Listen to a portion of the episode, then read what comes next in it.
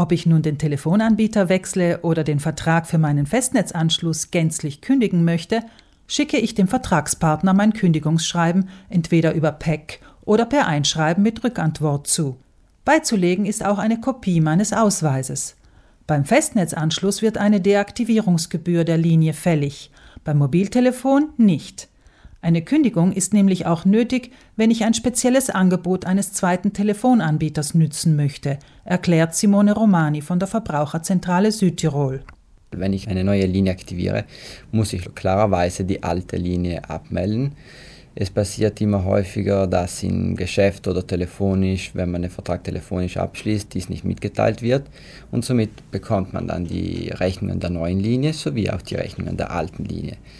Deshalb ist es wichtig zu erinnern, dass wenn man eine neue Linie aktiviert und ich logischerweise nur eine Linie habe, muss ich die alte trotzdem abmelden, weil ansonsten weiß der Telefonanbieter nicht, was passiert ist. So vermeide ich als Verbraucher, dass über eine längere Zeit Rechnungen von zwei Anbietern fällig werden. Für eine gewisse Zeit, und zwar mindestens zwei Monate, lässt es sich hingegen nur schwerlich vermeiden, doppelt zu bezahlen. Dies trifft vor allem zu, wenn das Enddatum des aktuellen Vertrags noch in weiter Ferne liegt. Die Laufzeit beträgt in der Regel 24 Monate. Mein aktueller Vertragspartner kann mir nämlich eine beachtliche Abschlussrechnung schicken, wenn in seiner monatlichen Rechnung die Raten für mein Handy oder meinen Router enthalten sind. In diesem Fall kann er von mir die übrigen Raten bis Vertragsende verlangen. Selbst wenn dies nicht der Fall ist, ist der Vertragswechsel nicht von heute auf morgen möglich, erklärt Romani. Es ist logischerweise wichtig zu erinnern, dass es eine Kündigungsfrist von 30 Tagen gibt. Und logischerweise ist immer auch wichtig zu beachten, dass der Telefonanbieter immer das Monat vorher verrechnen kann. Das heißt, wenn ich heute eine Kündigung schicke, bekomme ich das nächste Monat die Rechnung, die dieses Monat ausgestellt wurde, aber sich auf den Monat davor bezieht. Das heißt, wenn ich heute die Kündigung schicke, wäre ich mindestens noch zwei bis drei Rechnungen erhalten. Ideal wäre es, wenn ich bei einem Wechsel den Vertragsbeginn mit dem neuen Anbieter entsprechend hinauszögern könnte. Das ist aber nicht immer möglich, weil die besonderen Angebote dies nicht vorsehen.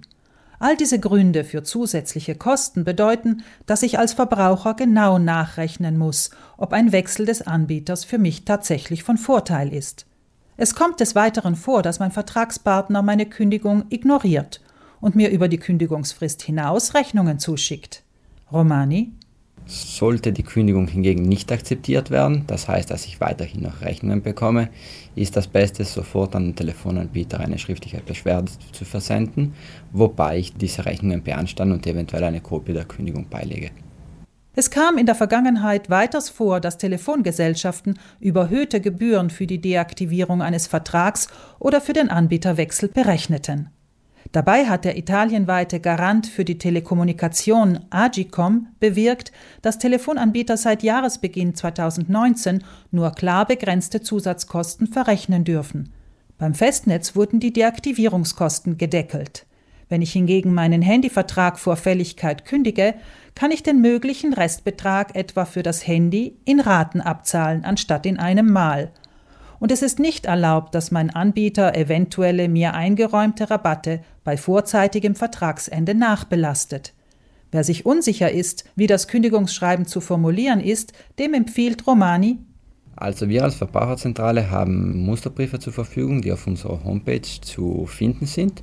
Und ansonsten kann man einfach bei uns anrufen oder sich an den Telefonanbieter wenden und fragen, an welcher Adresse die zu schicken ist aber die Adresse müsste auch auf der Rechnung stehen.